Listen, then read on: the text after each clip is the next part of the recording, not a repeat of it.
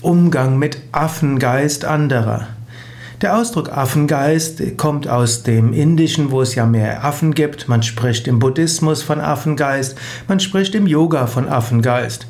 Wer mal in Indien war, der weiß, dass die Affen in Indien ständig unruhig sind. Sie rennen hoch und runter die Bäume entlang, sie springen von Baum zu Baum, sie rennen über die Straße, sie äh, holen das Obst von überall und so weiter. Also Affen sehr unruhig. Daher Affengeist bedeutet, wenn der, Geist sehr unruhig ist. Oft wird gesagt, der Geist von praktisch jedem Menschen ist ein Affengeist. Man sieht die Affen und die sind ständig unruhig, man kann auch die Affen nicht kontrollieren.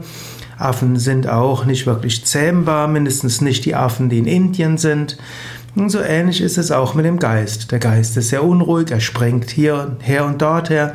Er kann mal amüsieren, er kann mal lustig sein, es kann schön sein, er kann einen aber auch nerven und so weiter. Mit seinem eigenen Geist umzugehen, dem eigenen Affengeist, ist schon schwer genug.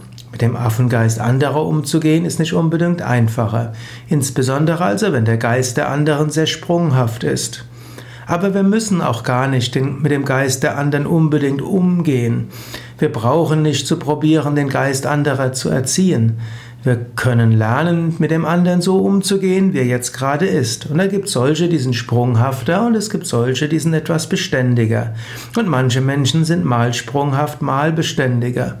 Manchmal hilft es, genauer zu besprechen, was man genau vorhat. Oft hilft es, äh, miteinander ein tieferes Gespräch zu führen und nachher kurz festzuhalten, wer was wann macht. Und dann kann man den anderen letztlich daran erinnern. Und dann hat man etwas, was man vereinbart hat. Es nutzt nichts, dem anderen einfach nur Sprunghaftigkeit vorzuwerfen, Affengeist vorzuwerfen. Am klügsten ist, man trifft Vereinbarungen und dann kann man den anderen an die Vereinbarungen erinnern.